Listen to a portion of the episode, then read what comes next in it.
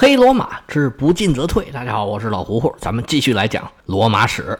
罗马史讲到现在，规模最大的一场会战以罗马的失败告终。这场会战就是咱们刚刚讲的坎尼会战。这次失败对罗马来讲啊，不单单是伤筋动骨，甚至打出内伤来了。罗马人在战后采取了很多极端的措施，才勉强稳住了局势。而汉尼拔并没有急于进攻罗马。而是派出使者，想要跟罗马去谈判。关于谈判这个事儿，迦太基人和罗马人就表现出来很不一样的态度。迦太基人似乎对谈判呐和签协议啊这种很习惯，打仗嘛打不过就坐下谈，你想要什么啊，那我就给你就行了，咱们就别打了，日子还得过，这生意还得做，只要不打仗，咱们万事好商量。你有漫天要价，我有坐地还钱。其实这种态度呢，就表现出来迦太基商人的这种性格。迦太基是腓尼基人建的城邦，腓尼基人对于战争的反应，要不就是惹不起躲得起，在这不待了，咱们跑。因为他们会航海嘛，所以就一路往西跑，都跑到腓尼基，都跑到西班牙去了。如果实在跑不了呢，就开城投降。当初跟波斯人是这样，跟亚历山大呢也差不多。虽然也有像推罗这样顽强抵抗了大半年的，但是大部分其他的城市呢都没有做这种选择。所以，作为腓尼基人，迦太基似乎也有这种习惯，就是把战争也看作一门生意。咱们打完一仗，谁打赢谁打输，这个最后结果已经出来了，那咱就按这个结果来谈。赢了的画道道，是该割地割地，该赔款赔款。那输了的呢？你看你能不能接受得了？最后谈出一个大家都能接受的结果，然后呢，这战争就算结束了，该怎么地就怎么地了。在第一次布匿战争，迦太基就是这么办的。他们打仗打输了嘛，就割地赔款，按时给罗马人送钱。其实第二次也是这样，现在还没讲到，咱们讲到了再细说。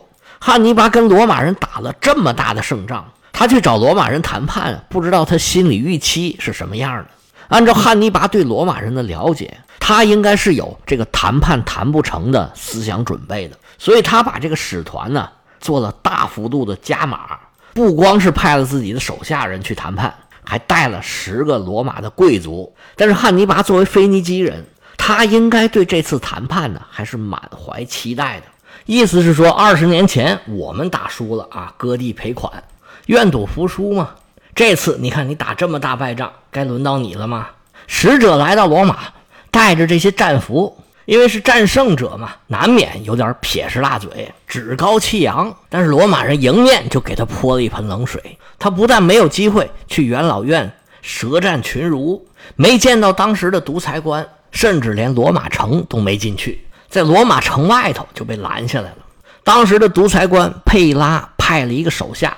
来传达元老院最后的决定，告诉这个使者加泰罗说：“你今天呢就进不去罗马城了，罗马人根本就不会招待你们。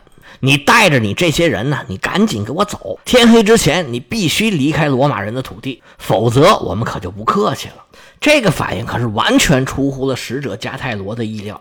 他指着他带的这十个罗马人说：“你不跟我们谈判，我们手里这些罗马人可就回不了家了。”罗马只要拿出来点钱来，把他们一赎，在我们手里面数以万计的罗马人就可以获得自由了。这些罗马人，你们就一点都不在乎吗？这位使者鼻子眼一哼，嘿嘿，这些人是什么人呢？他们在战场上放弃抵抗，临阵脱逃，还要让罗马人赎他们。我们就算是招新兵、赎奴隶，要花更多的钱，我们也不会去赎他们。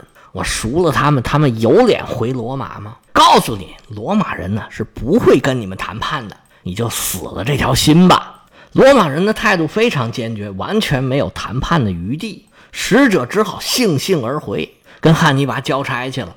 汉尼拔应该也是没想到罗马人做事做得这么绝。在坎尼会战结束之后呢？汉尼拔对罗马的战俘是释放了一些善意的，按照惯例，他还是先释放了同盟国的士兵，而对罗马的战俘呢，他还做了一番解释，说两国相争啊，各为其主。我跟罗马打仗呢，无非是为了我们迦太基帝国，只要罗马能跟我们和谈，谈完了，咱们还是友好邻邦。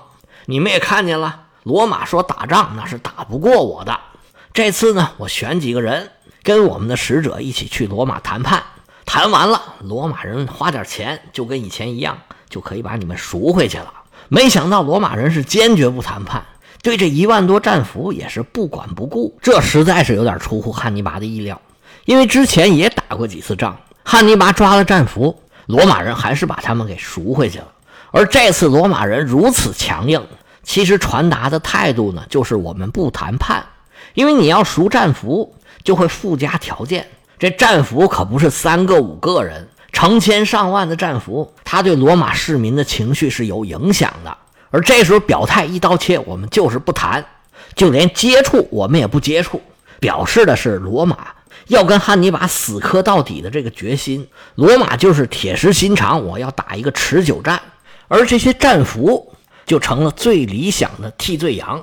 坎尼遭受失利的锅正好就甩到他们身上，所以这次罗马不但国家不出钱，你私人自己筹钱想要赎回战俘那也不行。这种行为遭到罗马政府的明令禁止。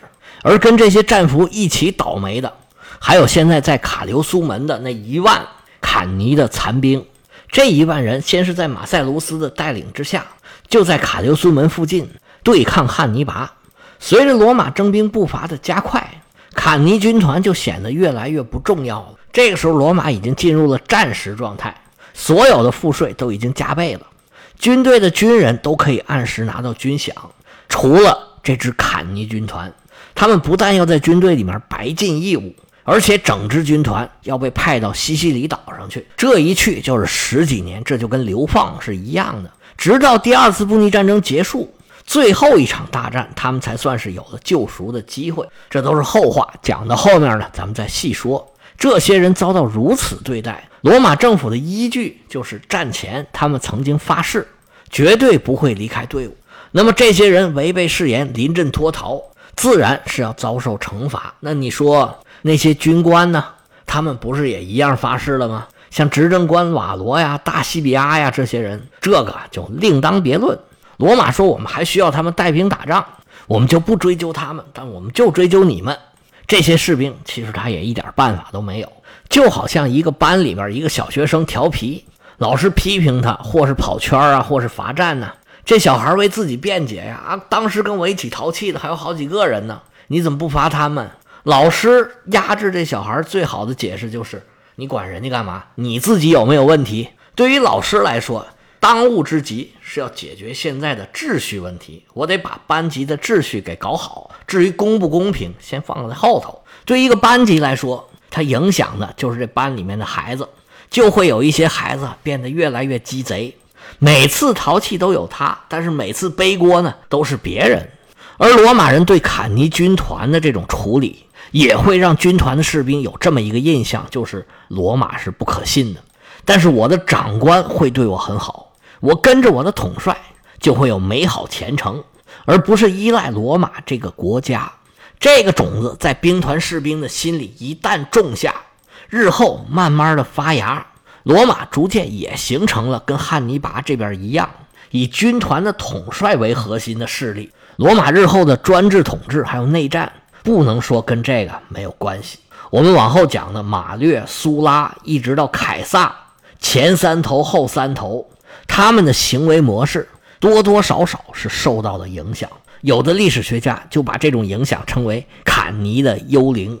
罗马人拒绝谈判，汉尼拔的使者回来交差，谈判的大门是彻底关上了。也有史家记载，说是使者进了罗马，也到元老院谈了条件，但是结果是一样的，被元老院是断然拒绝。没办法，使者回来交差，把事情原原本本这么一说。汉尼拔当然是勃然大怒，你罗马是不想好了，连一点外交礼仪都不讲吗？你一万多战俘在我手里，竟然对我这个态度，那行，你不仁呐，休怪我不义。我手里的战俘可都是罗马人，你罗马竟然这样，那我可不客气了。来人呐，把战俘里面这些高阶的贵族，尤其是元老，把他们给拎出来，让他们决斗，自相残杀。我们全军士兵围着他们呢，看看这个热闹。这个戏码啊，汉尼拔已经演过不止一次了。这么做主要是对罗马进行羞辱。那这几场决斗搞下来，自然是有死有伤，剩下的那就都卖作奴隶吧。汉尼拔这么做当然是无奈之举。对汉尼拔来说，最理想的结局是通过一场大胜，把罗马人彻底给打服，然后双方谈判，罗马人接受这种割地赔款的屈辱条约。打这以后，罗马就纳入了迦太基的势力范围，成了迦太基征服的地区。以后呢，就生活在迦太基的霸权之下。他还要用条约来限制罗马的发展，就像罗马当初在第一次布匿战争胜利之后对迦太基做的那样。但罗马就是不投降，甚至都不谈判、不接触，这就打破了汉尼拔的如意算盘。甚至可以说，在坎尼会战之后，罗马采取这个态度，已经决定了他们日后能够获得最后的胜利。其实这个时候的态势啊。跟中国抗日战争的时候多少有点像，日本人的如意算盘呢，跟汉尼拔一样，我就是想用几次大胜把中国政府给打服，然后你不得不跟我谈判，接受屈辱的条约。那个时候的中国政府也是一样，我不跟你谈，你是厉害，我也承认我打不过你，但是我就用时间来拖住你，用本土作战来消耗你，不管你再厉害再凶残，你也有撑不住的那一天。不管中间经历了多少艰难困苦，我就是不投降，我就是不谈判。而汉尼拔采取的措施也跟当时日本人做的差不多，那就是占领土地，扶持傀儡政权。汉尼拔在坎尼之战取得了空前的大胜，罗马是后槽牙都咬出血来了，他也不肯谈判。但是这么大的事儿，在地中海世界都已经传遍了，罗马的敌人和盟友都纷纷做出了自己的反应。直接受到影响的就是坎尼周边的阿普利亚地区，这里的城邦纷纷倒向了汉尼拔，然后就像多米诺骨牌一样，在阿普利亚的外围投降汉尼拔的就越来越多了。汉尼拔带着大军往西走，进入了萨莫奈的山区，在这里汉尼拔也很顺利，接受了不少城邦的投降。他自己忙不过来了，就在这儿啊，兵分两路，派自己的弟弟一路南下。接受意大利南部希腊城邦的投降，他还给马哥下令说：“你呀，这些事办完之后，你就直接坐船回迦太基。回去之后，一是汇报一下意大利的战况，告诉我们家乡父老，我们在意大利取得了多么辉煌的大胜。顺便啊，得向迦太基的政府请求援助。办完这些事儿，你就赶快回来，这边还等着你打仗呢。”马哥领命，带着军队南下去了。当然，他也答应他哥哥要尽快回来，但是啊，他可不知道这一走啊，再回来就是十年之后了，这是后话。汉尼拔派了弟弟的任务，自己啊带着另一支军队继续往西走，再次进入了坎帕尼亚。他第一个目标是那波利，现在又被译作那不勒斯，是坎帕尼亚大区的首府，现在是意大利南部最大的城市了。那时候还不是。汉尼拔兴致勃勃来到那不利，本想让那不利马上投降的，哪曾想刚到坎帕尼亚就碰了一鼻子灰。那不利说：“我们不投降，我们还效忠罗马呢。”一上来就被人拒绝，汉尼拔当然很失望了。不过呢，他的失望劲儿很快就着不回来了，因为有一个条件更好的城邦想要跟汉尼拔联盟，这就是这个地区最大的一个城市。以前汉尼拔曾经打过他们主意的卡普亚。卡普亚是坎帕尼亚的中心城市，是整个意大利最繁荣、最发达的一个城市。罗马跟他都比不了。对于这么重要的城市，罗马肯定是抓得紧紧的，但也是盘剥的最狠的。罗马跟卡普亚的贵族有很紧密的联系，但是自从罗马在战场上屡屡受挫，尤其是在特拉西美诺湖，罗马吃了一个大败仗之后，卡普亚就从下到上开始蠢蠢欲动。想要离开罗马的声音就越来越大，尤其是坎尼之战之后，罗马在卡普亚的声望是一落千丈，当地的贵族也开始犹豫了。但对这些贵族来说，他们最担心的还是他们的子弟，有三百个 卡普亚贵族的子弟作为骑兵，在西西里岛罗马的军队里头正在服役呢。如果这个时候他们向汉尼拔投降，这些孩子就全都成了人质了。坎尼之战刚刚结束的时候。卡普亚就曾经派人去问瓦罗说：“仗打成这样，以后咱们怎么办呢？瓦罗的答复就等于没答复，说反正打仗你们也没帮我们，我们现在也打败了，手上啥也没有，你们就看着办吧。这个答复当然让卡普亚人很失望了。结果这个使团呢，扭过脸儿就去找汉尼拔去了。看到卡普亚的使团呢，汉尼拔当然是特别高兴了，对他们的要求是满口答应，答应他们以后啊可以自治，而且你们那三百个孩子没关系，到时候啊我给你们三百个罗马俘虏，你去把孩子们换回来不就完了吗？而且担保卡普亚说你们这城市这么大这么好，还成天给罗马人当附庸，这多没劲呢！以后咱把罗马给干掉，你们就是意大利的首都了。原来罗马享有的特权，以后全都是你们的。卡普亚人高兴坏了，当时就把城里的罗马人全都给抓起来了，把他们关到浴室里边，关上窗户，关上门，把火给点起来，这水蒸气扑通扑通往出一冒，这些罗马人就全部都给憋死了。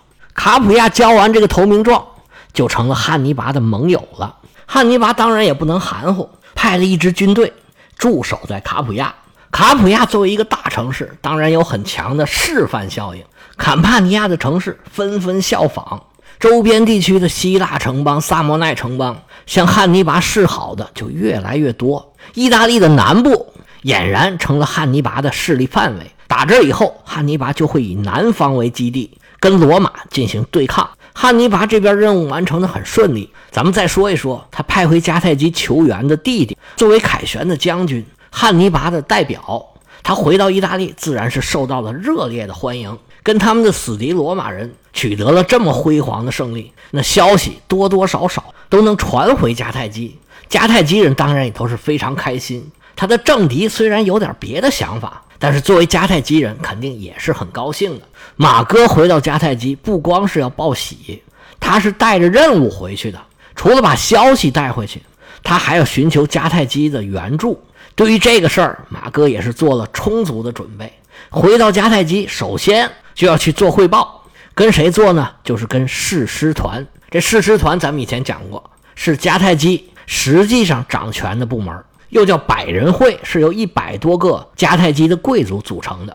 来到了议事厅，马哥首先吩咐：“来呀，把我带的东西给拿上来。”他的手下吭哧吭哧抬了一个大筐上来，豁着大筐这个沉呢。四个小伙子一点一点的挪，到了会场中央，哗啦倒了一地。各位迦太基的头面人物伸长了脖子往下看，就见那一大筐。现在撒了一地，没有别的，全是金戒指。马哥说：“各位看见没有？这都是我们的战利品，从罗马人身上拿到的戒指。我今天只带了一部分，就是满满的一筐。”随后，马哥做了一番热情洋溢的演讲，把这两年经历的故事绘声绘色的讲了一遍，说我们经历了多少艰难困苦，有多不容易才到了意大利，我们打了多少大胜仗。让罗马执政官遭受了什么样的耻辱？给罗马军队造成了多大的伤亡？现在在意大利啊，我们赢得了广大的盟友，很多城市啊都已经叛变了罗马，投到我们这一边来了。马哥作为当事人，事情讲的是又详细又生动，讲到动情之处，还投入了自己的感情，在场的听众也是深受触动。马哥讲完了事件的原委，说：“各位长老，我这次来呢。”其实是来寻求帮助的。我们需要征发更多的士兵，还希望啊能得到粮食和军饷。我们的士兵和军官打了这么漂亮的仗，是不是也应该得到应有的奖励？在场的长老纷纷点头，嗯，行，同意，好。就在这时候，从听众席里边站起来一个人，说：“马哥将军，你打仗辛苦了，但是你的要求我可不能答应。”众元老纷纷侧目，这谁呀？为什么他说不行呢？要想知道反对的人是哪位，马哥又能不能帮汉尼拔拿到援助？咱们下回接着说。